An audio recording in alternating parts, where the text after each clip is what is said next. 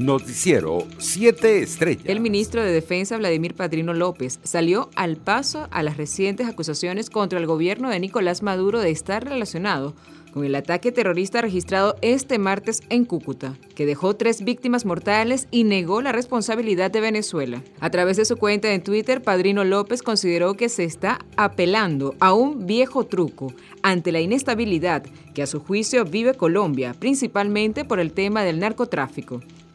Además, atribuyó los señalamientos a la xenofobia contra venezolanos en el territorio colombiano.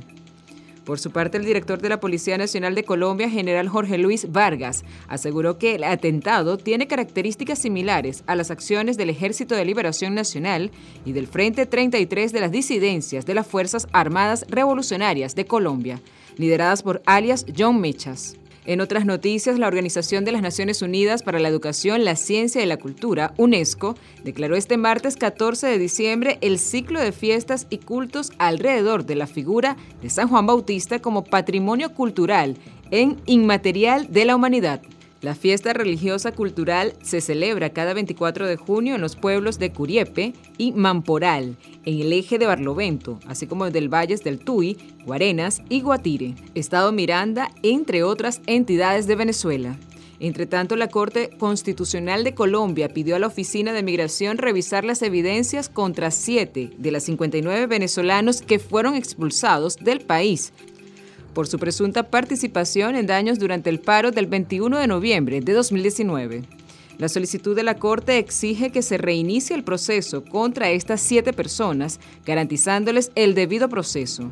En caso de no encontrar elementos probatorios que justifiquen su expulsión y prohibición para volver a entrar al país, la entidad deberá anular dichas actuaciones, según reseñó el diario El Colombiano. Internacionales. China informó que ha detectado su primer contagio de la variante Omicron del coronavirus en la ciudad de Tianjin, al norte del país. Tal y como lo informó la casa de cadena estatal CGTN, según la televisión, se trata de un contagio importado del exterior. A finales de noviembre, expertos del gigante asiático reconocieron que existía una alta probabilidad de que Omicron, la nueva variante de SARS-CoV-2, llegase a China, aunque mostraron su confianza en las estrictas estrategias de prevención del país para evitar su transmisión.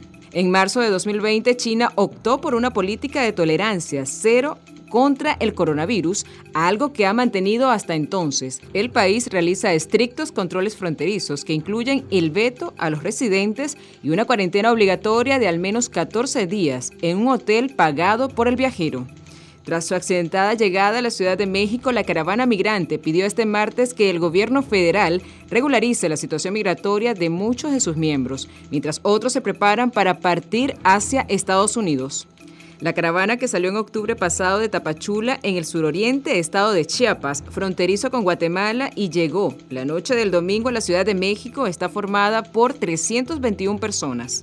La Asamblea Nacional de Nicaragua, de mayoría oficialista, canceló este martes las personalidades jurídicas a otras nueve ONG nicaragüenses, con lo que suman 61 las organizaciones civiles sin fines de lucro y legalizadas desde diciembre de 2018 a petición del gobierno del presidente Daniel Ortega. En Estados Unidos, un juez federal rechazó este martes el intento del expresidente norteamericano Donald Trump de impedir que el Departamento de Tesoro entregue copias de sus declaraciones de impuestos a un comité de la Cámara Baja del país. Economía. La Asamblea Nacional aprobó este martes en segunda discusión el proyecto de ley de presupuesto para el ejercicio fiscal de Venezuela para el año 2022 por mayoría calificada. Durante el debate en el Parlamento, el diputado por el Gran Polo Patriótico, Simón Bolívar, Fernando Bastidas Calderón, aseguró que el mismo permitiría la expansión de las capacidades productivas del país. El presupuesto para 2022 en Venezuela alcanza un monto de 62 millardos 379 millones 454 mil 806 bolívares digitales, lo equivalente a 13 mil millones de dólares al cambio oficial. Deportes. La Asociación Uruguaya de Fútbol informó este martes que Diego Alonso será el nuevo entrenador de la selección